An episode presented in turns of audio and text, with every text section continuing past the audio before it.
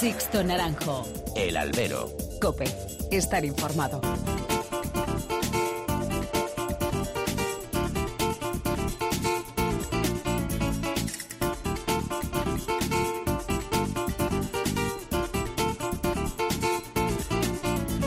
¿Qué tal? Muy buenas y bienvenidos a esta nueva emisión del Albero, a la cita con los toros que tenéis todas las semanas aquí en cope.es. Recibido un cordial saludo de quien nos habla de Sixto Naranjo en nombre de todo el equipo que realiza este programa.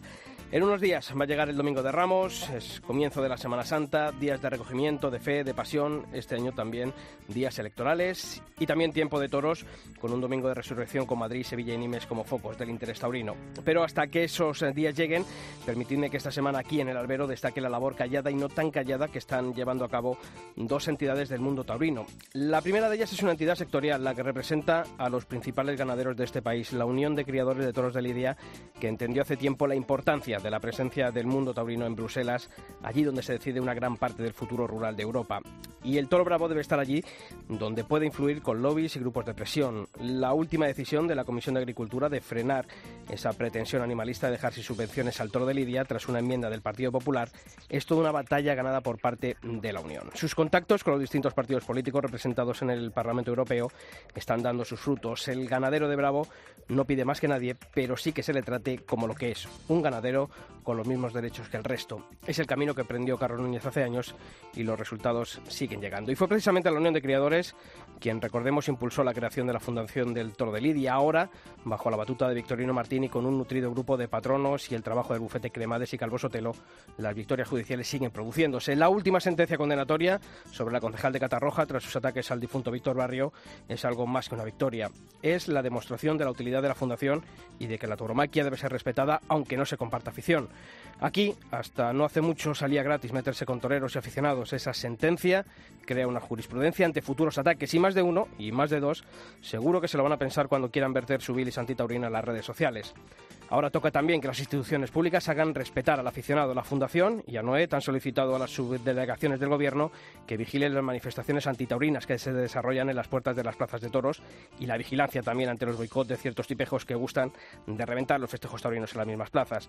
La labor de la Fundación debe seguir siendo salvaguardar los derechos de todos los que amamos y respetamos este espectáculo. No debe ser complejo alguno. La Unión y la Fundación lo han entendido y ese es el camino para el futuro. Y no quiero terminar sin daros las gracias a los 81.302 usuarios únicos que cosechó este programa en cope.es durante el mes de marzo. Una cifra récord que hace del Albero el podcast líder de esta emisora y que nos hace seguir con fuerza en la defensa y en la promoción de la turomaquia. Comenzamos. Sixto Naranjo. El albero. Cope. Estar informado.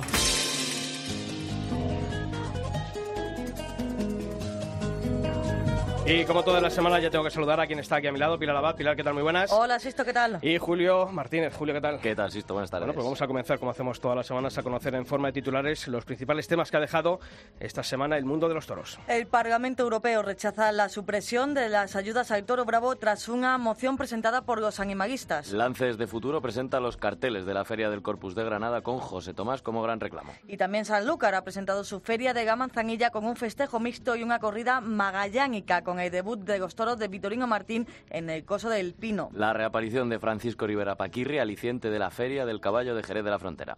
El presidente del Partido Popular, Pablo Casado, promete la vuelta de los toros a Televisión Española si llega a la presidencia del Gobierno. Bueno, pues eh, esos son los principales titulares y como hacemos también todas las semanas, abrimos canales de comunicación entre vosotros y esta redacción, mails y redes sociales, Pilar. Pues empezamos con el correo albero.cope.es o toros.cope.es. En Facebook muy fácil, buscáis Albero Cope y en Twitter arroba alberocope. Bueno, pues nos hemos querido asomar a las redes sociales para conocer qué se ha dicho sobre esa reaparición en Jerez de la Frontera de Francisco Rivera Paquirri, Julio. Pues sí, parece que hay división de pareceres. El- la primera opinión nos la dejaba José Rubio, que decía que siempre es interesante volver a ver a toreros como él y además con mayor pozo. Joel Flores comentaba que tampoco hacía falta esta reaparición con el mayor de los respetos. Y por último, Luis Camacho decía que al final quien sale ganando como siempre es Madrid, ya no falla. Bueno, pues ahí está, las opiniones que habéis dejado en nuestras redes sociales. Os seguiremos leyendo.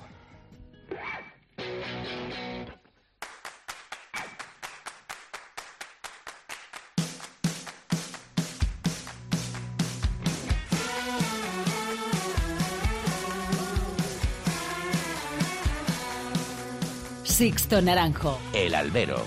Cope. estar informado.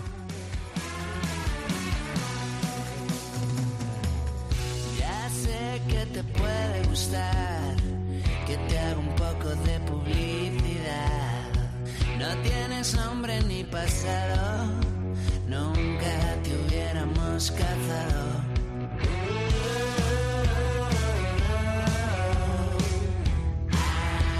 Bueno, pues esta emisión de esta semana previa a la Semana Santa la vamos a dedicar a, a un torero que nos, que nos ha visitado en el día de hoy y que además está siendo protagonista en estas últimas semanas, ya que ha decidido mm, dar un paso al frente y ha decidido bueno, pues defender a la fiesta de los toros, no solamente en el ruedo, como ha venido haciendo hasta ahora y como va a seguir haciéndolo, sino también desde ese otro ruedo, el ruedo de, de la política.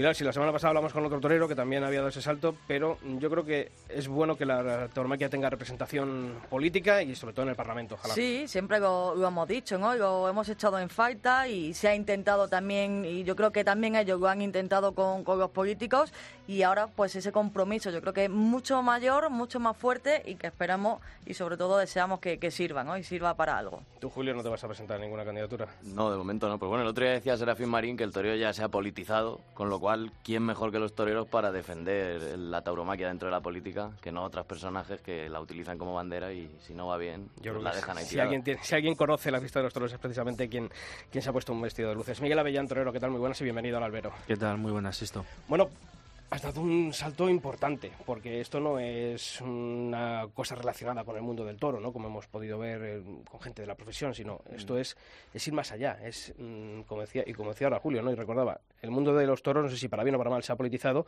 y yo creo que... mm, ¿Cómo has visto tú cuando has llegado y has empezado a tener relación con esos políticos? ¿Qué idea tienen ellos de la fiesta de los toros? ¿Te ha sorprendido o te ha decepcionado? Sí, bueno, lo primero, no me gustaría que, el toro se politizara, porque, bueno, yo creo que es un error por parte de, todos, entre otros los medios, de intentar politizar el hecho de que, bueno, varios miembros de la profesión se hayan incorporado a la, a la política. Eso no tiene nada que ver con politizar el toreo, porque el toreo no pertenece a una idea, a un, un ideal político, no es de derecha, no es de izquierda, no es del centro, es del pueblo y así debe ser. Por lo tanto, empezaremos por, por, por asentar esa base, ¿no? El toreo no está politizado, ni queremos que se politice. Y, y en ese sentido me gustaría mm, empezar a zanjar eh, eh, esas dudas, ¿no? El toreo sigue siendo del pueblo, pertenece al pueblo, independientemente de que yo pertenezca, pertenezca a un partido de derechas, eh, Serafín Marín pertenezca también a un partido de derechas. Es curioso que no hay ningún miembro en un partido de izquierdas, pero no por ello eh, el toreo, como digo, es de derecha ni de izquierdas. El toreo es del pueblo, así debe ser y así espero que siga siendo.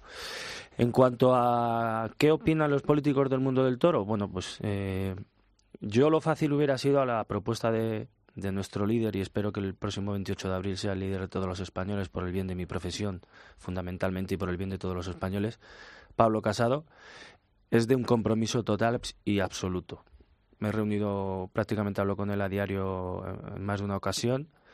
Y la primera propuesta que le he lanzado se ha atrevido y se ha comprometido, igual que lo hice yo con él, se ha atrevido a comprometerse a que si él llega a la presidencia del gobierno, los toros van a volver a la televisión española y con eso el derecho que tienen todos los españoles a poder disfrutar en un ente público y, y por el que pagamos todos de, una afición en que comparten más de 6 millones de espectadores a lo largo del año que acuden a las plazas y otro tanto que por, bueno, por X motivo no se pueden acercar a las plazas o no pueden disfrutar en un canal privado de, de su verdadera afición. ¿no? Mm. Quizá ese, esa vuelta de turno que está dando Pablo Casado, un poquito el volver a las esencias, es volver un poquito también a, a esta última etapa del Partido Popular que quizá ha dejado un poco de lado a la fiesta de los toros a nivel nacional, porque Sí. es verdad que a nivel local y a nivel autonómico hay que reconocer que el Partido Popular ha dado la cara bastante por la fiesta de los Sí. toros. Hay muchos ayuntamientos y hay comunidades autónomas que han defendido la fiesta, la Sí. Comunidad de Madrid, la Comunidad de Valencia cuando estaba en manos del PP, Castilla-León, Castilla-La Mancha. O sea, Mm. ha habido autonomías que han defendido y ayuntamientos ya ni te cuento. Pero es verdad que a lo mejor durante la etapa de Mariano Rajoy los toros fueron uno de esos grandes olvidados. Sí, bueno, no, cabe duda que, seguramente en este sentido mm, también me gustaría dejar mm, claro que el Partido Popular siempre ha estado al frente o, o- o en favor de la fiesta. Es verdad que, como tú dices, determinados políticos eh, han mirado para otro lado o, o no han querido eh, dar un paso al frente, pero el Partido Popular siempre ha estado al frente de- y, a favor de, la fiesta, ¿no? En este sentido, también ha sido el primer partido político que se ha atrevido a incorporar a sus filas a un profesional Por lo tanto, yo creo que el compromiso, como digo, del Partido Popular en ese sentido, de su, de su líder, que es Pablo, y de, de, los candidatos con los que yo me he reunido, me he juntado, por supuesto Adolfo Suárez, que es el número dos a, en las listas, como sabéis, además torero práctico, torero, en definitiva. Eh, el apoyo es incondicional. Eh, además, por mi carácter, lo primero que, les propuse es eso, ¿no? Es que mm, yo no iba a estar en, en, sentado en un banquillo a verlas venir o, como he dicho a algún compañero, yo no necesitaba este puesto, no necesito trabajo. Afortunadamente, en mi vida de, de torero he resuelto más o menos mi vida como para necesitar meterme, entre comillas, en un fregado como este. Lo hago porque creo que le tengo que devolver al toreo también parte de lo que me ha entregado, porque mi situación ahora eh, desgraciadamente es la de que no me puedo vestir de luces y creo que estoy en la obligación de contribuir, de no esconderme, de dar un paso al frente, de ser valiente como lo he sido toda mi vida vestido de luces, pero de comprometer al partido y ver que se comprometen conmigo. Y en este caso, pues el resultado es eh, bueno, pues muy satisfactorio porque lo primero me escuchan y, y, lo segundo llevan a cabo de momento todas las propuestas que les estoy ofreciendo. ¿no? ¿Pablo Casado convence a Miguel Avellán o Miguel Avellán convence a Pablo Casado? ¿O es un empate? Bueno, mira, yo antes de que Pablo me llamara, como, he dicho, como dije el otro día en Córdoba, yo ya personalmente ya creían que Pablo debería ser el nuevo líder de, de todos los españoles. Eh, más allá de pensar egoístamente en que eh, creo que es lo mejor para mi profesión, también pienso indudablemente como individuo, como ciudadano, como español y creo que Pablo es el candidato que reúne todas las condiciones para que España sea una España unida, sea una España mucho mejor de lo que ya es y podamos presumir eh, como españoles de nuestras tradiciones, de nuestra cultura más arraigada, de que mejore nuestra sanidad, de que mejore nuestra economía, de que siempre que ha gobernado un partido de derechas el paro ha descendido, los empleos han, han aumentado, o sea que egoístamente como ciudadano como digo, yo ya creía en Pablo antes de que él pensara en mí y bueno, es verdad que la, llamada se produjo de parte de él hacia mi persona y bueno, la verdad que no lo dudé, dudé un segundo en, ver si yo iba a ser capaz de, de, de, estar en la política igual que lo he estado siempre en el toro, de ser un tío valiente, de ser un tío que no, no se calla las cosas cuando creo que no están bien y bueno, pues no me costó mucho, la verdad. Miguel, eh, choca y mucho, y yo me llama un poco la atención y creo que también a la gente, eh, siempre hemos dicho y hemos echado los aficionados y también vosotros ¿no? como, como expertos y como, como profesión, eh, hemos echado en, falta esa mano ¿no? por parte de, los políticos. Es verdad que dices que el Partido Popular, es verdad que siempre ha sido un poco el que más ha estado con, con vosotros, pero se ha intentado cuando ha gobernado el PSOE, mm, hemos pasado que... El que nunca ha estado ha sido el PSOE. hemos sufrido Cataluña eh, vosotros más, evidentemente, pero llama un poco la atención eh, que ahora eh, haya toreros que hayan decidan dar ese paso, os, cada uno con su partido, cada uno con, vuestras propuestas, pero llama la atención ¿no? el hecho de que en un momento dado a lo mejor mm, todos nos hemos sentido decepcionados, defraudados con los políticos y que ahora mm, queráis dar ese paso. ¿no? Y queremos saber el por qué, ¿no? el por qué ahora es el momento, quizás. Bueno, lo primero porque nunca es tarde y lo segundo porque yo creo que la política en general eh, se ha concienciado de que no es cierto lo que otros partidos nos quieren, nos quieren vender. En España los toros interesan y mucho. Los toros es un espectáculo de masas. Después del fútbol es el espectáculo que más masa atrae a los recintos. Tiene un impacto económico de más de 3.000 millones al año. Eh, deja una infraestructura de más de 180.000 puestos de trabajo de manera directa o indirecta y eso se han concienciado los políticos que es real, que no es, es una estadística que es veraz. Con lo cual que yo, yo creo que por parte de la política es un acierto incorporar a gente de la sociedad civil y además, como me sugirió Pablo, gente líder que en su profesión ha triunfado durante muchos años con, con, experiencia, gente con mando, gente con capacidad de resolver aquellos problemas en los que se, se encuentren determinadas profesiones, como en este caso es la fiesta de los toros, que como es conocido por todos no corre en su mejor momento entonces yo creo que, que, que, más que extrañar lo que deberíamos es estar dando palmas, porque al final, bueno, como digo, yo creo firmemente en lo que Pablo me ha sugerido, en lo que Pablo me ha ofrecido, en el proyecto que Pablo tiene para España, en el proyecto que Pablo tiene para la caza, para la tauromaquia, para, para, para el mundo rural. Y voy a darle ese voto de confianza porque creo que Pablo no es culpable para nada de, de lo que el partido político haya hecho años atrás. Creo que Pablo se ha encontrado con un partido que por circunstancias no tampoco estaba como quizá lo pueda estar la profesión en, su mejor momento, pero está luchando día a día. Ya te digo yo que eh, desde que llevo en política me doy cuenta que los políticos, algunos en este caso Pablo, nuestro líder, mm, es verdad que es vocación lo que siente por la política, por ayudar a un país que está en la cuerda floja entre quebrarse y no quebrarse con, con por lo que han luchado toda la vida nuestros padres y nuestros y nuestros mayores y yo personalmente le voy a dar ese voto de confianza porque creo que lo merece porque creo que me ha demostrado que cuando habla conmigo me habla y me mira la cara y, y, bueno mucho me tengo que equivocar porque a lo largo de mi trayectoria de mi vida me, he juntado con infinidad de personas y al final entiendes un poquito de psicología y sabes cuando te están vendiendo una película y yo personalmente me jugaría todo lo que he conseguido en mi profesión si pienso que Pablo no me está mintiendo, ¿no? ¿Qué tal, Miguel? Le has dado muchísimos años, le has dado la vuelta a España con el traje de luces y ahora te va a tocar dársela con el, con el traje y la corbata de, de, político. Cuando estabas en, bueno, ahora en activo quizás es un impasse, pero cuando estabas toreando tanto, ¿cómo veías la política y cómo la ves ahora cuando de verdad tienes que dar el callo? Pues mira, eh, hay, una, hay una estadística que es real. En España, cuando yo, independientemente de que nunca he sido muy político, sí es verdad que me gustaba debatir, pero bueno, no era a lo mejor el que lanzaba la propuesta, y, pero sí cuando se, se debatía en una mesa, en una cena, en una comida, me gustaba intervenir porque creo que iba en, en, pro de, de, una mejoría, ¿no?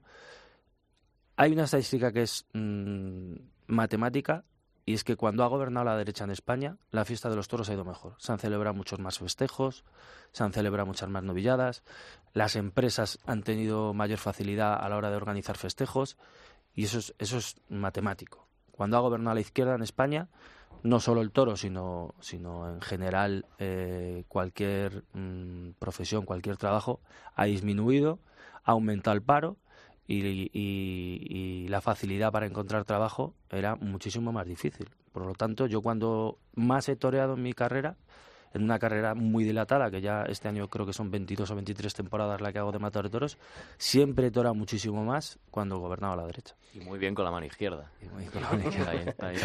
Miguel, eh, 28 de abril son las elecciones, ponte que estamos ya 29 de abril. Sí día después de las elecciones, que Miguel Avellán ha conseguido su escaño en el Congreso de los Diputados. Como diputado, ¿cuál crees que sería la primera acción o que pensarías para que necesita el mundo de los toros desde la política? Bueno, eh, mira, mi primera propuesta en la que le, he querido comprometer a, Pablo, nuestro líder, es que, eh, como sabéis, se ha comprometido públicamente a que los toros vuelvan a la televisión española. Creo que es un derecho fundamental que tenemos todos los españoles a que en un, en un medio eh, como es Televisión Española, se emitan corridas de toros. Porque al final es, es un referente, es, eh, es, una manera de hacer llegar a todas las casas para aquellos que todavía tienen dudas si no, acercarse a los toros, demostrárselo, de, de, que vean realmente cómo es la fiesta de los toros. Personalmente creo que la fiesta de los toros tiene infinidad de problemas. Entre ellos, mm, me gustaría subsanar el gran coste que tiene de producción un festejo de una corrida de toros. Es eh, casi impensable que alguien pueda jugarse de su bolsillo ahora mismo y tal y como está eh, la situación, eh, la organización de un festejo. ¿Por qué? Porque el coste es elevadísimo. El IVA que se paga en los toros es una barbaridad. No hay ningún medio cultural que pague tanto IVA como pagamos nosotros. En el cine se bajó el IVA y, nosotros creo que seguimos pagando un 21%. Entonces, me gustaría poder proponer, si es posible, eso ya no estará en mis manos, pero sí la propuesta de que el coste de, los, de, la producción de un, de un festejo eh, eh, de toros se reduzca. ¿Por qué? Porque eso nos va a facilitar el hecho de que, por ejemplo, los novilleros tengan posibilidad de torear. Que yo creo que es la clave. Al final, los matadores de toros eh, aguantamos muchos años en este caso porque no hay una, no hay una renovación. Y, no la hay porque precisamente no están preparados. Y ahora queremos que un chaval con 15 novilladas haga las cosas que hace un Juli, un Rocarrey, un Enrique Ponce, maestros consolidados y maestros que en su época de novillero, aparte de torear 100 tentaderos todos los inviernos, que esa es otra de las cosas que también habría que, que recuperar, porque ahora es imposible. Yo estoy ayudando, fijaros, a un chavalito que quiere ser torero y me cuesta la misma vida que los ganaderos le encierran una vaca. Ya no te digo que tú eres una novillada, es impensable. Pero además, fíjate, Miguel, estando Miguel aquí, eh, yo me acuerdo de ese tándem, siempre que hablamos, ¿no? Juli y Miguel Avellán, de novilleros, eh, llenaban, llenabais casi todas las plazas y eso es verdad que hace muchísimos años que ya no se da. problema estructural. Pero no se da, dependientemente de que nosotros tuviéramos mm, más o menos cualidades, que, que egoístamente creo que sí las teníamos, es que realmente nosotros toreábamos prácticamente todos los días. Yo recuerdo que había días y fechas en las que teníamos tres y cuatro novilladas y teníamos que elegir a cuál ir. A, cuál ir. Y ahora mismo los chavales, la prueba la tenéis que casi debutan en Madrid para poder torear luego en un pueblo. y, llegan a la alternativa con 16, 17 novilladas, cuando esas las hacíamos nosotros en, prácticamente en un mes de agosto. Entonces esa es otra de las, creo, de las cosas que me gustaría, si puedo, y, ya te digo que eso no está en mi mano, una cosa es que yo lo, luche, lo peleé, pero eso habrá que llevarlo a Parlamento, habrá que debatirlo, pero sí por lo menos intentar que eso cambie, ¿no? Porque creo que es el futuro de la fiesta ayudar a los que a los que empiezan el coste de producción me gustaría también porque creo que es algo que bueno debatiendo con compañeros de profesión me gustaría que el mundo de los toros estuviera regulado como lo está la liga profesional de fútbol que tuviera una federación un equipo de arbitraje que regulara y que, y que penalizara lo que eh, consideremos el equipo que se designe que no está bien, que se penalice, en este caso, el intrusismo, que se penalice empresarios que no pagan, que se penalice a toreros que torean de manera indigna. Y eso me gustaría también llevarlo porque, bueno, al igual que el cine tiene una Real Academia de Cine y que, y que, y que pasan por ahí todas las películas, todo el filtro, toda la producción, el, el fútbol de, de la Liga Profesional de Fútbol, de arbitraje. Yo creo que el toro, como, como segundo espectáculo de masas en España, también tiene derecho y creo que, sería muy beneficioso que tuviera una propia federación. ¿no? ¿Cuántas corridas de Victorino has lidiado en tu carrera? no sé, pero muchas, muchas, muchas. Se pasa mucho miedo con Victorino. Mira, te voy a contar una anécdota. Cuando me apoderó don Manuel Chopera, eh, lo primero que me dijo, me dijo, eh, te voy a apoderar porque tengo en mente que debutes en Bilbao. Y digo, ah, pues muy bien, don Manuel, me hace mucha ilusión. Dice, pero con una de Vitorino. Digo, ah, cago en la leche. Y debuté con 18 años con una corrida de Vitorino. Pues seguramente él se acordará. Victorino Martín, ¿qué tal? Muy buenas. Hola, buenas. ¿Cómo no voy a acordar? ¿Cómo estás, Vitorino? Bien, Miguel, ¿cómo estás tú? ¿Cómo, ¿Qué tal en tu nueva etapa? Bueno, pues ilusionado, como digo, eh, comprometido y, bueno, pues con, con, mucha fe, con mucha ilusión, como lo hice cuando estaba vestido de luces, en que puedo conseguir cosas y en este caso ya no van a ser a título personal, eh, van a ser eh, por el bien de la fiesta, porque creo, como he dicho antes, que estoy en la, en la obligación de que eh, he sido un torero premiado por la profesión, reconocido, respetado, y me quiero ganar el mismo respeto y, el mismo reconocimiento en pro de la fiesta. ¿no? Victorino, ¿tú, ¿tú, cómo ves la entrada de toreros en distintas listas de, partidos políticos? A mí me parece bien, ¿no? Eh, somos ciudadanos libres y además como parte activa de la sociedad me parece perfecto. Hay actores, hay periodistas con el, en, el, en, el, en, las, en las cortes, hay de todo tipo. A mí lo que yo además he sido partidario de que la gente que se ha ganado la vida trabajando, la sociedad civil, entre en política, porque son los que mejor conocen los problemas. ¿no? Lo que no me gusta tanto es que los partidos utilicen todo. En estos momentos están politizando todo, y eso es lo que menos me gusta. ¿no? Entonces, entonces, pero a mí que entre los toreros me encanta, ¿no? Es una mm. forma de que la sociedad civil esté representada en la casa que es de todos, porque muchas veces los políticos, que son solamente de profesión, de carrera políticos, no han tenido un trabajo aparte de la política y desconocen la problemática de lo que es la sociedad en muchas ocasiones, ¿no? y me parece bien. Y además, Vitorino, nos estaba comentando Miguel algunas propuestas que, le gustaría llevar a, cabo. Me imagino que también entra ahí un poco el tener en cuenta eh, la fundación, ¿no, Miguel? Que sí, trabajan conjuntamente los dos, ¿no? Por supuesto. Mira, eh, eh, sin haber hablado, hemos coincidido, creo, en lo fundamental y es que no podemos politizar la, la fiesta de los toros. En eso hemos coincidido de primeras. Lo segundo, para mejorar cualquier situación en el mundo del toro, lo primero que hay que escuchar a las partes implicadas. Y, por supuestísimo a la Fundación del Toro Lidia, que está haciendo mucho y muy bien por la fiesta de los toros. Hay que escuchar al sector ganadero, hay que escuchar al, al sector empresarial, hay que escuchar a los apoderados, hay que escuchar fundamentalmente también a los toreros, ¿no? Y, lo que yo no, no me voy a abanderar como Juana de Arco eh, porque mis ideas prevalezcan por encima de, de, cualquier otra. Lo primero que voy a hacer es reunirme con todos ellos, escucharlos Y todo esto teniendo en cuenta y deseando que el 28 de abril pueda tener esa, esa, esa posibilidad, pero lo que sí te digo es que mi compromiso va a ser ese, no va a ser ponerme a la escucha con todos ellos, porque no voy a tener otra cosa que hacer que, que, reunirme con ellos, escucharles, escuchar sus peticiones y llevarlas al Parlamento. Y yo os hago una pregunta a los dos. Eso que decías tú, Miguel, sobre la creación de un órgano organizador y sancionador, ¿no? Sí, sí, eh, total. Eso, podría, también te lo digo a ti, Vitorino, ¿podría ser eh, jugar ese papel la Fundación en el futuro? No, no, la Fundación no, la Fundación está para otras cosas. Yo siempre he dicho que hace falta también ese organismo. Claro. Y lo llamo mesa sectorial, llámalo como tú quieras. Sí, pero hace falta, es necesario. la Fundación está para, tiene que ser la casa de toro, de todos, tiene que ser para promocionar, para defender, para divulgar la fiesta de los toros pero no, no puede entrar en temas profesionales porque sería principio del fin de la fundación. Lo que sí, lo que sí, y desde aquí aprovecho la ocasión que estoy hablando con Miguel a través de las ondas, eh, nos brindamos para trabajar juntos. Claro, la fundación tiene mucho trabajo hecho, hemos avanzado mucho en temas de lo que tú has dicho, de promoción de novilladas, hemos avanzado mucho en muchos temas y bueno, y brindo para que todos los que amamos este mundo unamos nuestras fuerzas pues para hacerle que esté de una forma normal dentro de la sociedad, porque estamos eh, formamos parte fundamental de esta sociedad y sin embargo parece que somos algunos bichos raros. Parece que estamos al margen de esta sociedad, ¿no?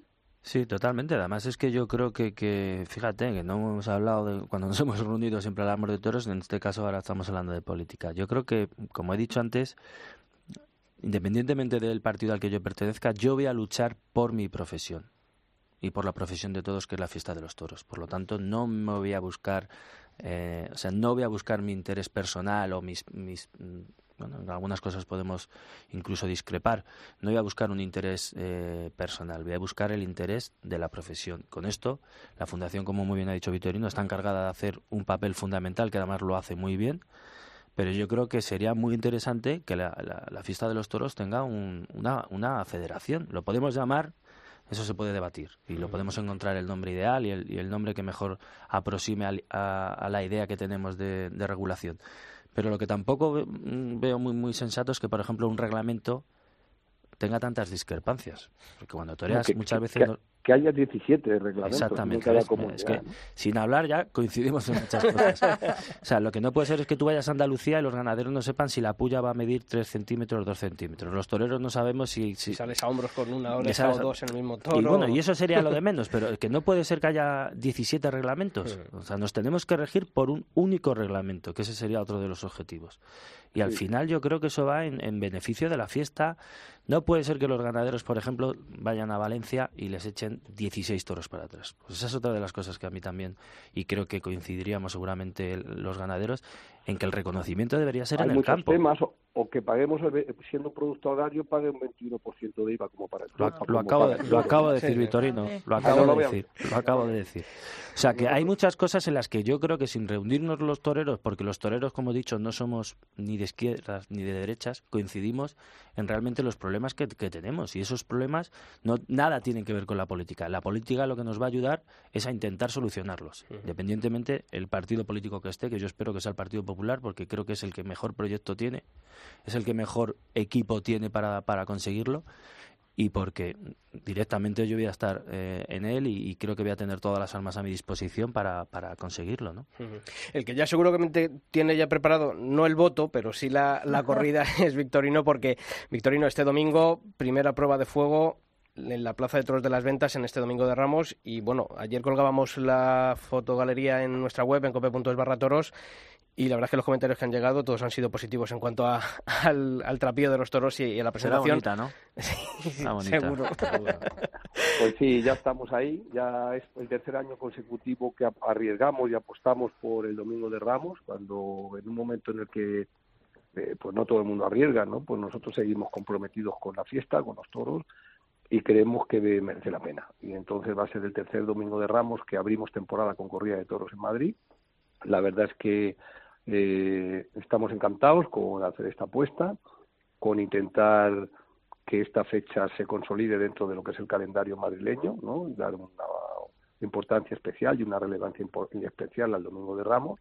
Y ahí estamos ya en capilla, ¿no? La, corrida seria, cinqueña entera, estamos muy a gusto, vamos muy a gusto con ella a Madrid, bueno, y vamos a ver si hay suerte, ¿no? Y además un cartel, yo creo que ha caído Fíjate que el de Resurrección también es bonito con tres toreros jóvenes, pero yo creo que este de, Ramos con Robleño, con Octavio Chacón y con Pepe Moral, yo creo que ha caído todavía mejor.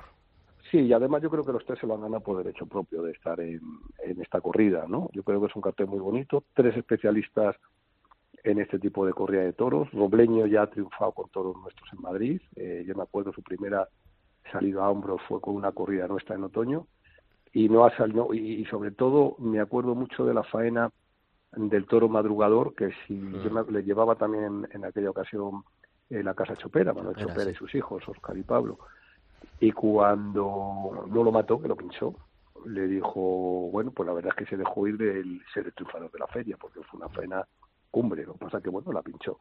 Y luego tanto Pepe Moral como Octavio Chacón, pues eh, no en Madrid, pero sí han obtenido triunfos importantes en otras plazas también de primera categoría con toros de casa. Vamos a ver, la, el cartel y la corrida está muy bien programado y vamos a ver si es bueno.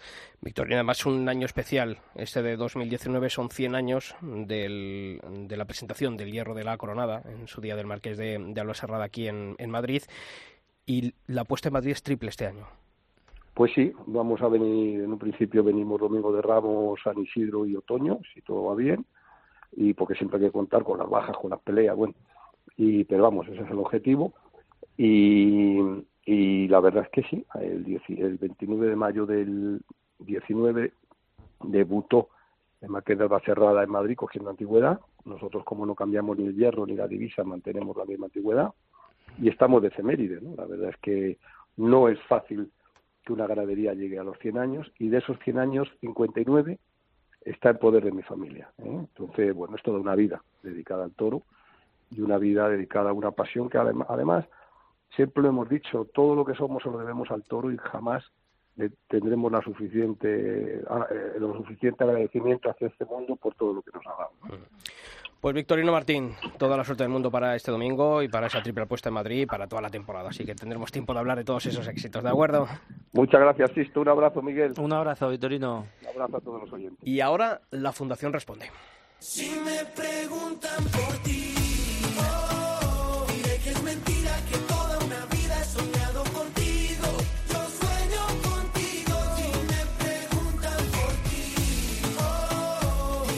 Y es que antes de seguir hablando con Miguel Avellán, que está aquí con nosotros en el estudio esta semana, abrimos, como hacemos cada 15 días, este espacio dedicado a la Fundación del Toro de Lidia. Ya sabes, si tienes cualquier duda o consulta sobre su funcionamiento, los objetivos y las conquistas logradas, no dudes en enviarnos tus preguntas que aquí la Fundación va a responder y para ello ya sabéis que podéis enviar un mensaje de voz al número de WhatsApp del programa, el 667 540-671, repito, 667-540-671 o también a través de los correos del programa, albero.cope.es y toros.cope.es y en nuestras redes sociales. Chapo Poblazo es el portavoz de la Fundación del Toro de Lidia y está aquí, como cada 15 días. Chapo, ¿qué tal? Muy buenas. Hola Sixto. Pues aquí va la primera pregunta. Roberto Monte nos preguntaba a través de nuestro correo electrónico albero.cope.es si la lucha en los tribunales, como hemos visto con la condena de Achuperis, ha significado últimamente una reducción en los ataques vertidos a través de las redes sociales en contra de la tauromaquia. Chapu. Hola Roberto. Es cierto que desde la denuncia a Achuperis, que ha confirmado ahora el Tribunal Supremo y que se hizo en nombre de la familia del maestro Víctor Barrio y de otras denuncias, la situación ha cambiado.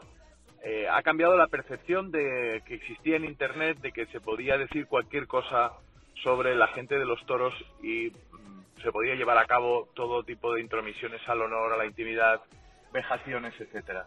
Esto ha cambiado. Es cierto que sigue habiendo ataques injustificados, injustificables a la gente del toro y, y también en la memoria de, de, de los maestros Víctor Barrio, Iván Fandiño, etcétera, el niño Adrián, y bueno, hay casos muy dolorosos que se siguen produciendo. Por eso la resolución del Tribunal Supremo es una herramienta de mucho valor para la Fundación para seguir siendo incluso más beligerantes con este tipo de, de actuaciones. Pues esa es la respuesta. Y Sonia Robledo nos preguntaba en nuestro otro correo electrónico en toros.cope.es sobre el balance que hace la Fundación sobre los capítulos que ha abierto en los últimos meses, si hay en proyecto abrir más, Chapu, y cuáles son los requisitos que busca la Fundación para dirigirlos. Hola Sonia. El balance que hacemos desde la fundación de los capítulos es muy positivo, es una herramienta estupenda eh, para crear el movimiento de la sociedad civil que pretende articular a toda la gente del toro.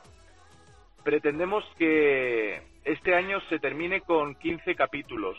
No es fácil, eh, requiere mucho trabajo y muchísima labor de coordinación, pero nuestro objetivo, como te digo, es terminar con 15 y terminar eh, este proyecto creando un capítulo en cada provincia. Así que el único requisito que se requiere para crear un capítulo es eh, tener ilusión por el toro y que haya una gente que, que quiera trabajar por ello y luchar por esta ilusión. Y estamos seguros de que vamos a encontrar gente que quiera, como está sucediendo, en todas las provincias.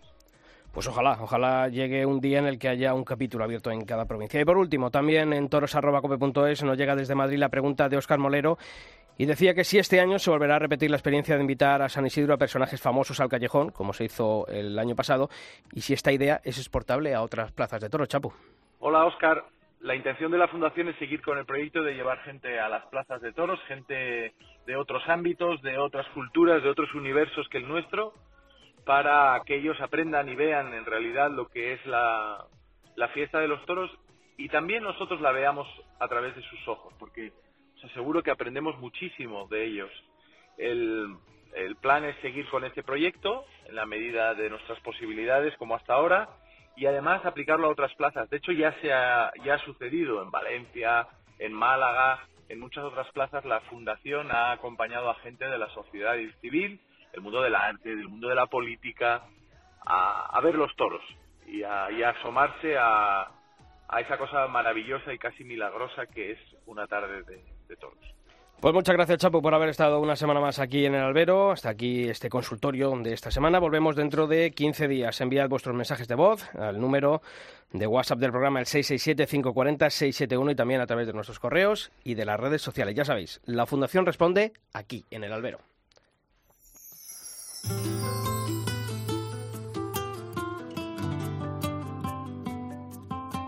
Sixto Naranjo. El albero.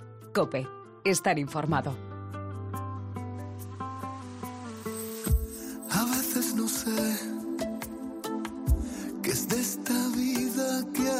Aquí. ¿Cuál es la misión? Bueno, Miguel, cuéntanos cómo es Pablo Caso de las distancias cortas.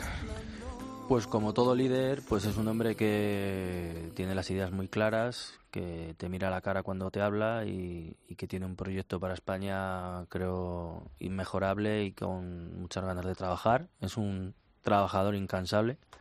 Yo estoy agotado, llevo 10 días. Eh, y él, la verdad que, lo digo sinceramente, no quiere dejarse ni, ni una sola provincia por visitar, no quiere dejar ni un rincón de España sin escuchar y a mí la verdad que, bueno, independientemente de que ahora yo milite en las filas del Partido Popular, como he dicho antes, ya, ya creía en él como, como el líder que necesitamos todos los españoles y, por lo tanto a mí me tiene ganado. Tú has estado solo en una plaza de toros como la de Madrid, delante de un toro ante 25.000 personas. Y con eh, seis. Y con seis, efectivamente.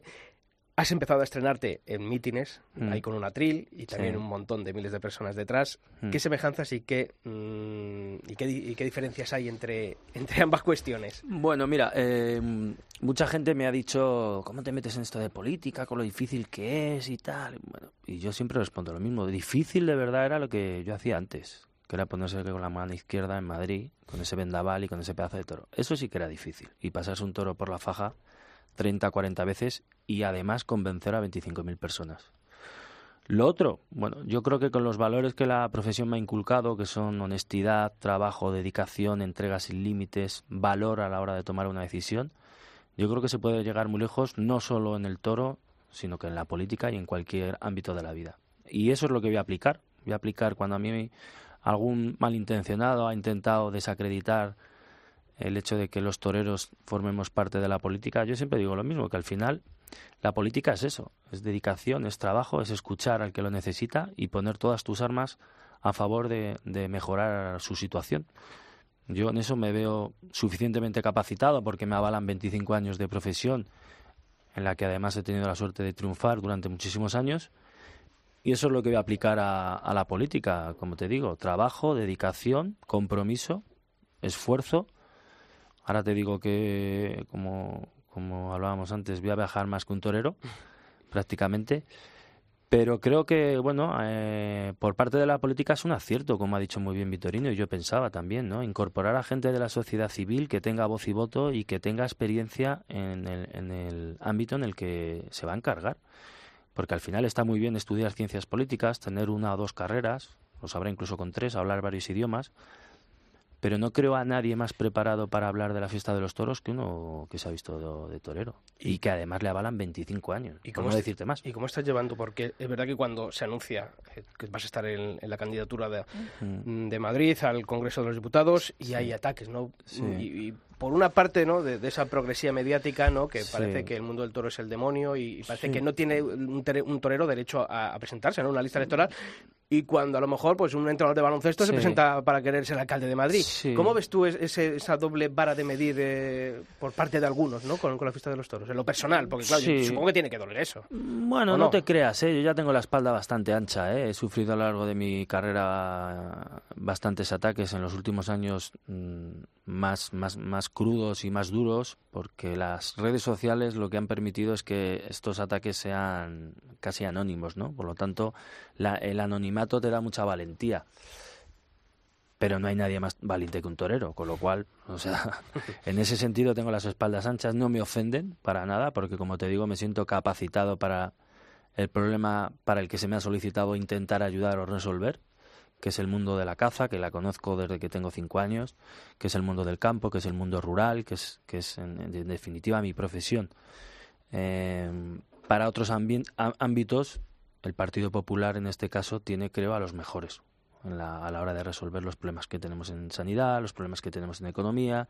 Hay otros candidatos, hay otras personas que van a ser las encargadas, independientemente de que yo pueda aportar una idea o, apoyar para arrimar el hombro en que vaya todo hacia adelante. Pero en este caso yo me considero suficientemente preparado, me considero lo, lo, primero con ilusión, con ganas. Como te he dicho al principio de la entrevista, no vengo aquí a verlas venir, a ver qué me dicen, qué hago, qué debo hacer, qué no debo hacer, no quiero... Yo he sido toda mi vida un tío valiente a la hora de tomar decisiones, las voy a tomar. De hecho, bueno, llevo como dicen, como quien dice, tres días y ya he comprometido al presidente a que los toros deben de volver a la televisión española si él es presidente del gobierno.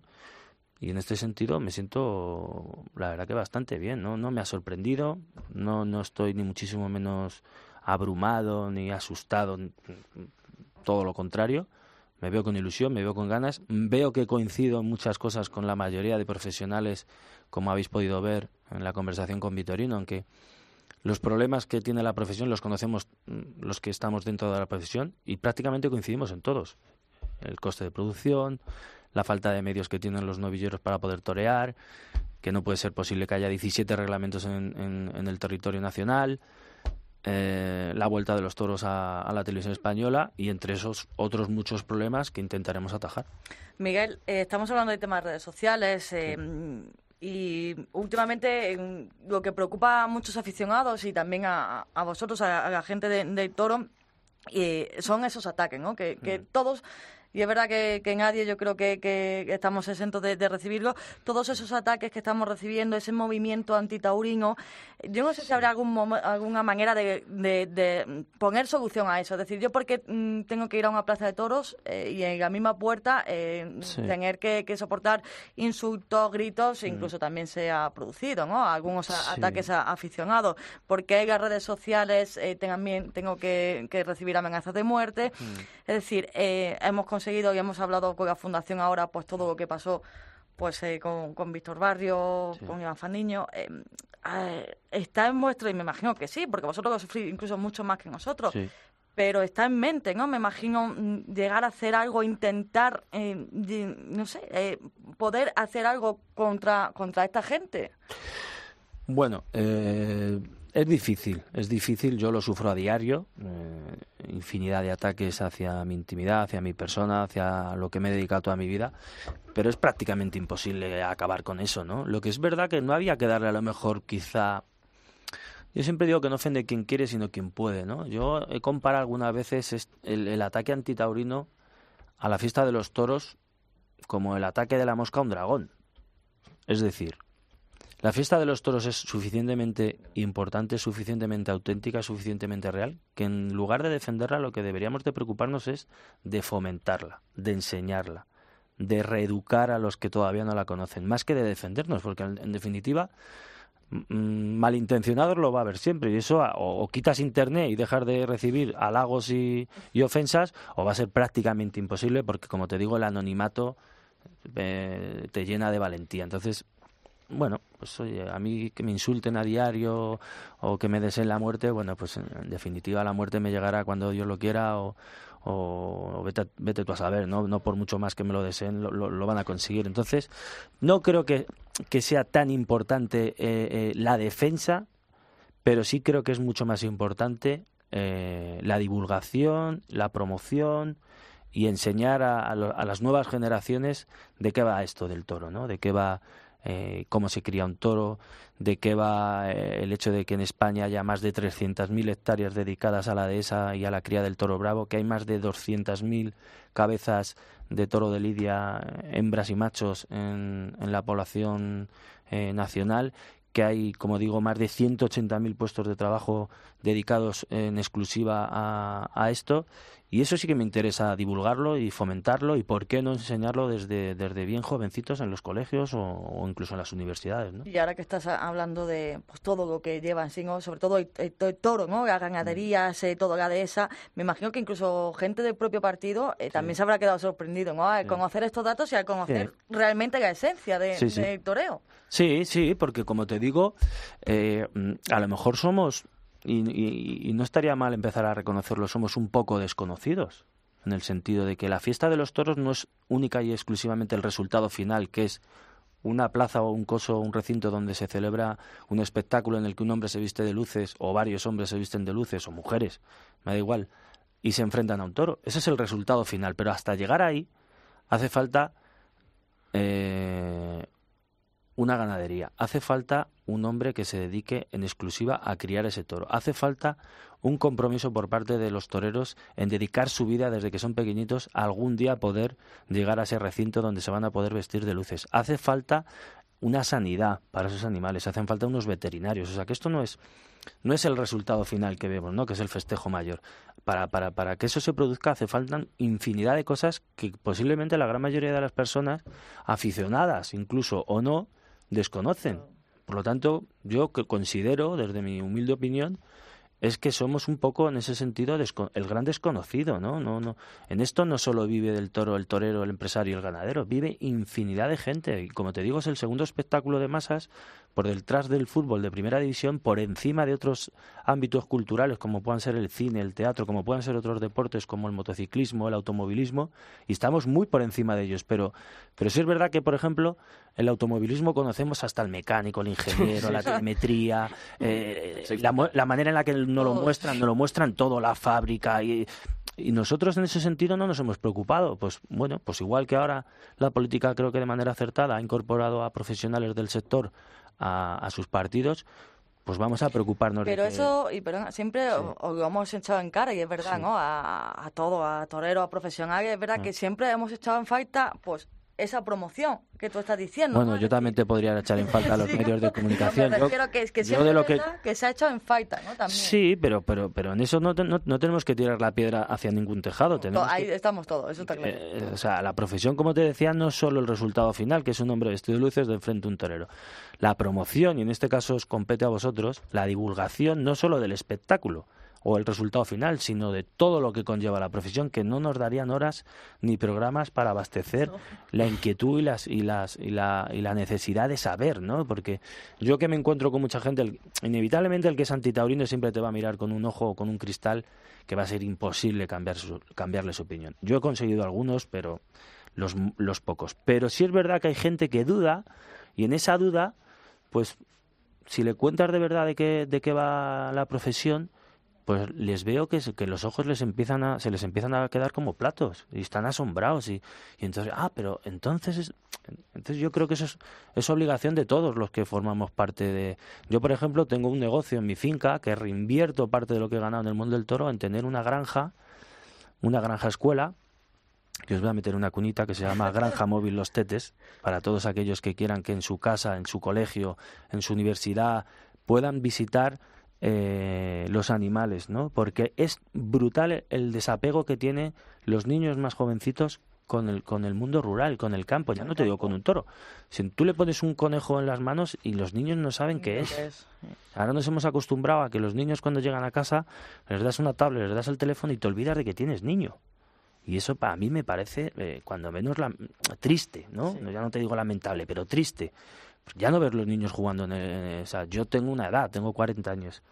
Yo no veo niños jugando al fútbol, no veo haciéndose de toro por las calles, no veo jugando a las canicas, no los veo, han desaparecido.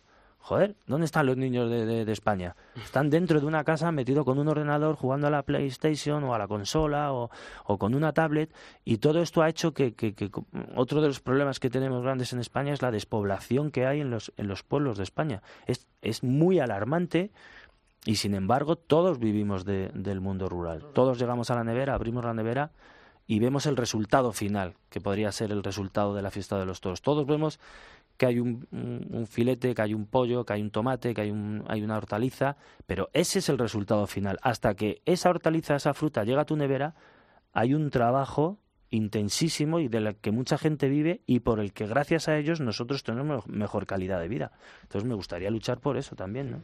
Cuando llegue ese 28 de abril que decía antes Sisto, a las 10 de la noche, si el Partido Popular ya ha mm. sacado 12 escaños en Madrid y Miguel Avellán cristaliza el paso de mm. los toros en la plaza a los leones del Congreso, que podríamos decir, te tocará salir a la tribuna, ponerte solo, como hemos dicho antes. Mm. ¿Qué puede dar más miedo, un Vitorino o un Rufián o un Pablo Iglesias? Bueno, bueno, eh, pues fíjate, en esa similitud no sabía. Más miedo, indudablemente, me, daría, por supuestísimo, porque además creo mucho más en la nobleza del toro que en la nobleza de Rufiano o la de Pablo Iglesias. Creo muchísimo más en la nobleza del animal. Creo que el animal siempre. Yo he sido, por ejemplo, un torero muy castigado. Tengo 32 cornadas, tengo más de 60 operaciones en mi cuerpo. Te podría asegurar que más del 85% de los percances que yo tenía en mi cuerpo, antes de que se produjeran, ya sabía que se iban a producir. Es decir, el toro ya me había delimitado una raya imaginaria y me había hecho esa pregunta de si te atreves a pasar, pueden pasar dos cosas. La primera es que te coja y la segunda que, consigas triunfar. Yo creo que a estos políticos, eh, personalmente a los que me has nombrado, les falta esa nobleza. Hay muchos, he dicho dos por... Sí, sí, aquí hay más que ganaderías. Miguel, eh, antes te preguntaba cuántas corridas de Victorino, ¿cuántas veces has toreado con José Tomás? Pues mira, me gustaría saberlo porque eh, posiblemente y te podría decir que sea de los que más, de los que más, porque en la época en la que el maestro toraba 60, 70 correa de toros, yo prácticamente toraba casi a diario con él, las temporadas 99, 2000, 2001, 2002 toreaba prácticamente a diario, o sea, no te sabría decir el número. ¿Qué tarde recuerdas que le hayas mojado la oreja de esos años? No, ninguna, al maestro no le he mojado, en, mi vida le he mojado la oreja, sino todo lo contrario, era, era un orgullo y una satisfacción, además yo siempre iba detrás de él por alternativa, con lo cual siempre me lo ponía aquello muy complicado y había tardes en las que después del maestro ya podía salir montado encima del toro, que era prácticamente imposible de devolver la tortilla, pero pero sí recuerdo de bueno, tardes épicas al lado de él. Recuerdo de, por ejemplo, el primer rabo que cortó José Tomás, lo cortó un toro mío en Barcelona, una corrida que torábamos, fíjate, Enrique Ponce, José Tomás y yo, una corrida de Núñez del Cubillo, a mí el primer toro me deja en coma, y el toro que me coge lo mata Enrique Ponce, que el toro fue muy malo, y el toro que me queda dentro a mí es el primer rabo que corta el maestro en Barcelona. ¿no? He torado muchísimas tardes en Madrid con él. Recuerdo una tarde aquí en Madrid que una corrida de Adolfo Martín, la primera corrida que creo que José Tomás no se deja televisar, con Joselito. Se deja un toro. El primer toro a mí me atraviesa un muslo, le corto una oreja, yo esta anécdota es simpática porque yo desde la enfermería le pido a don Máximo que no me opere porque quiero salir a matar el otro y desde la enfermería oía el griterío. O sea, oía un manicomio en la plaza. Cuando me arrimo a la ventana, al, pórtico que hay, enrejado en, la enfermería, veo el tendido y veo que está todo el mundo de pies, le pregunto a un monosabio que había al lado, digo, ¿qué ha pasado? Veo al maestro que está así con las manos en jarras y me dice que, que lo ha dejado vivo. Y digo, la ha indultado el cabrón. Y claro, me dijo, no, no, no, no, que, que se la ha dejado vivo.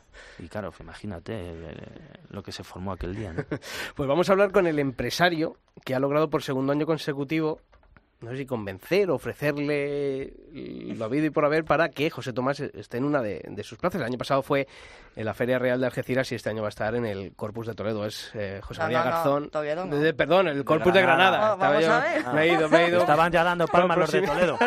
por proximidad familiar a Toledo y claro, Pilar ha dicho, oye, no, no te vayas a saltar mi tierra y después de hacerme ilusiones. José María Garzón es el, la cabeza visible de la empresa Lances de Futuro y es el gestor de la Plaza de Toros de Granada. José María, ¿qué tal? Muy buenas. Buenas tardes. Bueno, eh, aquí tenemos a un. No me lo quites, no me lo quites de Granada. Te ha costado mucho, ¿no? tenemos, aquí a Miguel Avellán, que ha sido un torero que ha toreado muchísimo con, con José Tomás. Este año, bueno, pues le vas a tener. Buenas tardes, Miguel. Buenas tardes, ¿cómo estás? Pues, eh, José María, ¿Cómo has podido convencer por segundo año consecutivo a, José Tomás? ¿Esto es cuestión de, trabajo, de, de, hablarle muy bien o, cómo ha sido? Bueno, yo creo que es cuestión de suerte, de trabajar y, y de agradecerle al maestro de haber confiado en mí y gracias a Dios, por supuesto. Oye, mm, supongo que, para un empresario, mm, si ya es complicado en estos últimos años que José Tomás, bueno, pues incluso llega a vestirse de luces, el año pasado nada más que fue una tarde y fue en la plaza de, Algeciras, este año, de momento, nada más que sabemos, esta tarde de, de Granada, yo supongo que también, ¿no? En el foro interno tiene que ser, eh, bueno, pues algo, alguna medallita, ¿no? Hay, hay que colgarse de vez en cuando. Bueno, yo creo que, es muy bonito, ¿no? La verdad, y un sueño, ¿no? Se repita el sueño es muy bonito. No hay que colgarse medallas, yo creo que te sirve la medalla que tienes que colgar pues, para ser más responsable, trabajar mejor, intentar hacer las cosas perfectas y mejorar todos los días. Yo soy una persona que me equivoco todos los días, pero intento mejorar y eso ahora es mi reto ese. Ya me he confiado en que en Granada y en Lance Futuro, que sea la empresa donde todo el maestro, pues bueno, pues yo lo que tengo que es mm, hacer las cosas perfectas con un gran equipo de trabajo que tengo detrás mío, que la verdad que que llevan unos días que lo tengo sin dormir prácticamente, porque cuando digo sin dormir prácticamente, sin dormir prácticamente, pues a las 5 de la mañana estamos todo el equipo trabajando para, para que todo salga bien, para que hoy salgan todos los abonos en venta y, oye, que no es fácil las cosas y, y bueno, aquí agradecer mucho a muchas personas que están detrás mía, que, son que empujan todos los días el carro para adelante. Quizás, eh, José María, la clave, eh, y lo decíamos siempre, ¿no? Eh, no se ha dicho nada, no se ha escuchado ningún rumor, como ocurrió el año pasado con Algeciras. Es la propia empresa la que anuncia la contratación de, Torero. Quizás también en eso radique un poco el hecho de que José Tomás ¿no? confíe en Lace de Futuro, confíe en José María Garzón y decida anunciarse en sus plazas. No lo sé, yo creo que cuando estás negociando una cosa con cualquier torero, no tiene que trascender a nadie más gente la persona adecuada que el torero mm, ponga y yo, ¿no? Como me pasan a otros toreros, yo soy poco de hablar o muy poco de hablar, pero siempre así así, ¿eh? yo siempre así así, no me gusta hablar las cosas y está las cosas yo creo que caminito, caminando poquito a poco, pasito corto y mirada larga. ¿Cómo, ¿Cómo condiciona el hecho de contratar a José Tomás? Evidentemente el número de abonados va a subir, ese día Granada va a ser la ciudad con más gente del mundo, pero ¿cómo condiciona eh, contratar a José Tomás por el caché que tiene a la hora de luego distribuir el resto de puestos en la feria y luego también del cartel, ¿no? Porque al ser un mano a pata que se dice con Sergio Galán, quizás no es el más rematado que esperamos, aunque claro, para ver torear una, una tarde solo a José Tomás, pues mejor con cuatro toros, también digo yo. Claro, yo creo que, que hombre, que torear con matar cuatro toros como dos correas en una, ¿no? Se podría decir pues importante, ¿no? Y después, bueno, pues hemos intentado, intentado hacer unos carteles fuertes, ¿no? Yo creo que el cartel del viernes también un cartel muy fuerte, con dos figuras máximas, con tres figuras máximas del toreo, una de aquí local como el Fandi, ¿no? Yo creo que es importante. Y después hay un cartel de jóvenes, ¿no? Pablo Aguado, Garrido, Galdó, que están en la feria, que están dando fenomenal, ¿no?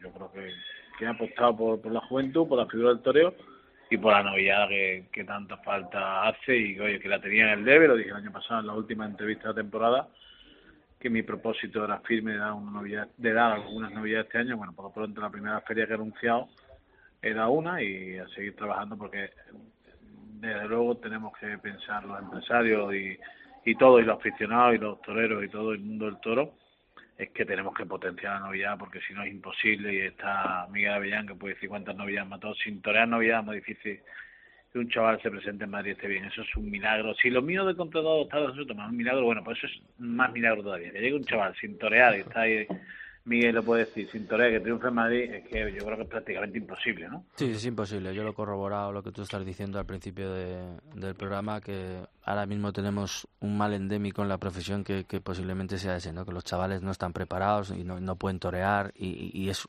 es, no sé cuál es el siguiente paso al milagro, el hecho de que triunfen en Madrid sin apenas torear. Claro. José María, a esta hora, ¿siguen quedando abonos? Siguen quedando abonos, que siguen quedando abonos porque hemos tenido, y pido disculpas a todos los oyentes y a todos Se ha los- saturado. ¿no? que hemos tenido un problema con el TPV virtual porque son tantas, como que no es nosotros, que es el banco, que es la, la tiquetera, Bacanti en este caso, que ha habido tanta demanda y tanto dentro que bueno que al final hay un tema de seguridad de las tarjetas virtuales que es un poco complicado. Y pido una disculpa, se nos va de nosotros, se nos va de nuestras manos, pero bueno, se está arreglando eso con los bancos, pero bueno, pero sí, sí quedan abonos, pero la verdad que la venta de abonos ha sido brutal, brutal, brutal. Pues eso es fruto del éxito y del, del trabajo. José María Garzón, toda la suerte del mundo en esta feria del Corpus de Granada, donde va a estar José Tomás, que no en Toledo. Muchísimas gracias y toda la suerte a Miguel y de verdad Muchas que, gracias. que veo mérito que se meta en el mundo de la política que tanta falta hace que personas con, con, con toreros o no toreros, con aficionados y con sentimientos taurinos, pues se metan y tengan ese compromiso. Enhorabuena y felicidades. Muchas gracias, José María. Un abrazo muy fuerte. Igualmente. Un abrazo, Miguel- gracias. Muchas gracias, José María. Eh, Miguel, la semana pasada le preguntaba a Pilar a, a Serafín cuál es la diferencia para que alguien que esté dudando entre Vox y PP vote a, a Vox en cuestión de tauromaquia. Hoy se lo preguntamos Claro, hay ¿no, Pilar? hombre, hay que- hay que hacer preguntárselo. algo- hay que ¿Cuál hacerlo sería, también. eh, cómo que intentarías convencer tú a alguien que ahora mismo está en duda, como hoy hemos visto en el CIS de Tezanos, que Bueno, todavía si eso, a- para que vote al PP si por esa a- defensa de la fiesta? Si a términos taurinos te refieres, yo creo que la tauromaquia como tal no es el principal objetivo de mejoría en España, pero me gustaría saber cuál es el proyecto o las ideas que ha sugerido Serafín Marín, comparadas con las que, que eh, he puesto No, o sea, dijo el tema del estatuto, o sea, de, de reglamento. reglamento. Eso sí, es verdad que no, no dijo Sí. nada más, el porque tema estaba sanitario, esperando el tema sanitario también comentó. Sí. Y para él la, la tauromaquia está totalmente politizada, que es lo primero que nos dijo. Para él sí está politizada y por eso se ha metido. Sí. Es la razón por la que entra en política. Bueno, si es- yo como te he dicho antes creo que no, porque fundamentalmente ahora estamos gobernados por un país de izquierdas que mira absolutamente para otro lado a la hora de hablar de toros, con lo cual pues, es que no, es ni, no estamos ni politizados. Porque me gustaría a lo mejor de- decir, estamos politizados y la izquierda nos maneja. Es que en este sentido estamos totalmente dejados de la mano de Dios. Principalmente, y no es porque, como digo, yo ahora esté en las listas del Partido Popular. Antes de eso, yo siempre he pensado que el partido con mayor organización, con mejor propuesta de futuro para España, con, con, con las ideas más claras, es el Partido Popular. Por lo tanto, me gustaría que los españoles el día 28 de abril nos dieran la oportunidad de que el Partido Popular sea el nuevo líder de, de este país, porque creo que tiene un proyecto de futuro eh, inmejorable, porque creo que independientemente de que mi interés personal va a ser el de defender la fiesta de los toros, el campo, la caza, el mundo rural, creo que el Partido Popular y su líder Pablo Casado es el más preparado, es el, líder que reúne todas esas condiciones que a mí me gustaría que, tuviera un, un líder eh, y nuestro presidente. En este sentido, al final también, eh, si lo comparamos un poquito con el mundo del toro, la experiencia es un grado. Y al final el Partido Popular es el partido más preparado desde hace muchísimos años. Eh, el resto, bueno, pues lo que pierdes por un lado lo ganas por otro. Pero el resto de partidos, o unos por juventud, otros por que acaban de, como digo yo, recién salir del cascarón, pues no creo que todavía sean los más indicados para dirigir un país. Y te estoy hablando a- en términos generales. Yo creo que el Partido Popular es un partido eh, con una base ideológica, con un, con un argumento, eh, creo, el más importante de todos. Y luego, bueno, pues si me hablas a nivel eh, de la profesión, creo que es el proyecto y que realmente ya está más comprometido que ninguno. Él también habló de, de estaría favor, sería favorable a, a otorgar subvenciones como tienen otros otros sectores, decía como el cine, como el teatro. ¿Tú estarías a favor de subvenciones estatales a favor de la fiesta? Bueno, yo creo que eso también no, no se debe tampoco... O sea, las propuestas lo primero que hay que hacer es estudiarlas. A mí me gustaría que los toros no costaran un duro a nadie y que todo el mundo ganara dinero, pero eso no es tan fácil y en política poco a poco te vas dando cuenta de que eso no es así. Eso tiene que pasar un filtro, tiene que pasar una aprobación y como te he dicho antes, me gustaría, por ejemplo, que el coste de producción de los toros bajara. Me gustaría que, eh, por supuesto, eh, los ayuntamientos tuvieran dinero suficiente para dedicar parte de ello a la organización de espectáculos, de espectáculos taurinos, pero eso no es tan fácil. O sea, al final, como digo, mm, no, no, el, el gran problema que tenemos los españoles no es la tauromaquia. O sea, eh, esto se puede mejorar, pero creo que hay prioridades y esas prioridades también te dejan delimitada eh, una capacidad de reacción a la hora de que la fiesta de los toros mejore. Lo que sí es inevitable es que si me preguntas, ¿es beneficioso? Por supuesto. ¿Se va a poder lograr? Bueno, pues eso habrá que estudiarlo, habrá que, que plantearlo. Eh, Miguel, dos partidos, dos partidos que han apostado por los toros, dos partidos que han apostado por tener toreros en su fila, lo acabas de decir, ¿no? Mm. Lo que vamos a intentar, sobre todo, que, que la fiesta de los toros mejore y que vaya más. Eh, mm, habrá un momento, pase lo que pase, no sabemos qué va a pasar, eh, pero me imagino que tanto tú como Serafín Marín querréis lo mejor para los toros, ¿no? Eh, habrá momentos en el que no sé si decidiréis, imagino que sí, ¿no? Eh, apoyaros eh, el uno y el otro, aunque seáis partidos distintos, o por lo menos intentar comprender que os tenéis que ayudar eh, y que esto es sacar adelante, eh, ante todo, vuestra profesión, ¿no? Sí, mira, eh, afortunadamente para, como digo, es que no me gusta politizar como tal la, la tauromaquia. En España, desde hace ya 40 años, hemos vivido un sistema político, un, un bipartido, ¿no? Que ha sido la derecha o la izquierda. Ahora, afortunadamente, eso no va a suceder. Hay más lo- opciones. hay más opciones, con lo cual gobernar en mayoría absoluta va a ser prácticamente imposible si, si ya no lo es. Con lo cual, eh, estamos obligados a entendernos y a entendernos por un bien común. O sea, que yo sea del Partido Popular y que, y que Serafín Marín sea de, de- de otro partido, no implica que, que no tengamos por qué estar de acuerdo. Si vamos a pelear por lo mismo, con lo cual yo no creo que tengamos dificultad. El otro día me encontré con, con su líder Abascal y me lo dijo además claramente. Me dijo, no vamos a tener ningún problema a la hora de, de entendernos o de negociar con la fiesta de los toros, porque creo que empujamos todos hacia un mismo, hacia un mismo objetivo. Como profesionales no he hablado con Serafín de este tipo de cosas, pero seguramente de las mm, 20 propuestas que él tiene y de las 20 que tenga yo coincidiremos en 18, 19 y en la que estemos en desacuerdo llegaremos a un acuerdo, con lo cual vamos a empujar hacia que la fiesta de los toros eh, vaya hacia adelante. No es ningún interés personal, no es ningún interés eh, político, es un interés nacional. Con lo cual, eh, mi deseo a lo que yo me, me voy a entregar es a que eso sea así. No, no, no me voy a colgar medallas, no me voy- la podía poner, la de la- el regreso, a- pero no se trata de ponerme medallas, no me las he puesto cuando era matador y no me las voy a poner ahora. El deseo a corto plazo es evidentemente que Pablo Casado gane las elecciones y que Miguel Avellán esté en el Congreso. Y a largo plazo, ¿qué, ¿cuál sería el deseo? ¿Asentarte en política o volver a hacer el pasillo en Madrid? Hombre, como deseo, si mañana me dijera un médico que puedo torear en Madrid, ya te digo yo que igual le pedí a Pablo que... A corto plazo también lo, a, A corto corto plazo plazo. lo cambiarías también. Si antes del 28 de abril. Claro, Mira, sería milagroso. pero- No, no, como sé que eso no va a suceder, ni me lo planteo porque, porque además sufro. Sufro cuando un médico me dijo que no, de momento no iba a poder volver a vestirme de luces. Yo he nacido torero, moriré torero. Ahora ocupo una vacante en la política, pero, pero bueno, no sé si. No me gustaría decir que no lo soy. Lo soy porque lo he asumido. Pero yo fundamentalmente soy torero y, soy un hombre que se viste por los pies. Inevitablemente, pues mira, si me las poner los pelos de punta en pensar que pueda volver a vestirme luces, porque llevo desde que tengo cinco años queriendo ser torero, lo he conseguido, lo he materializado, he vivido de mi profesión, me he sentido un torero respetado, admirado, he triunfado, he conseguido ganarme la vida y, y- mi, vida, mi vida es la del toro. Ahora, bueno, por mis circunstancias, por, por, mi salud, por, por, todo, como he dicho antes también, creo que estoy en la obligación moral de devolverle a la fiesta de los todos todo lo que me ha aportado a mí en, en mis, en mis 40 años de vida, ¿no?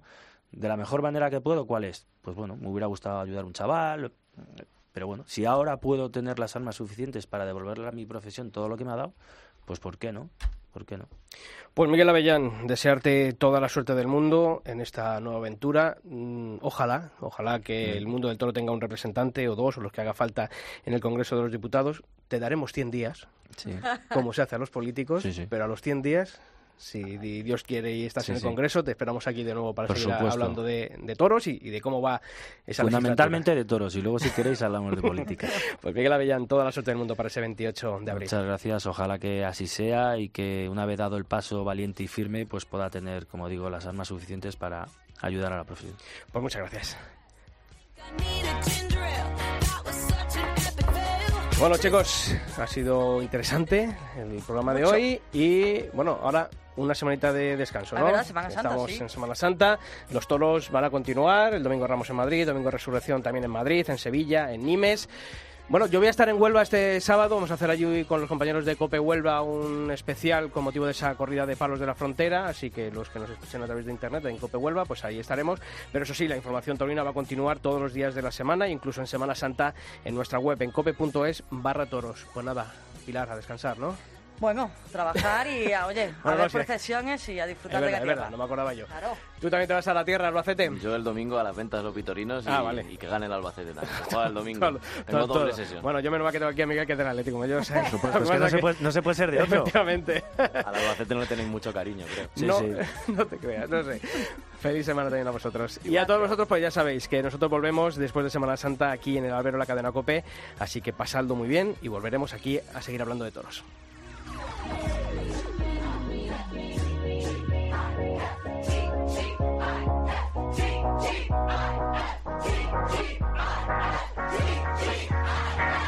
G-G-I-F-G-G-I-F-G-G-I-F-G-G-I-F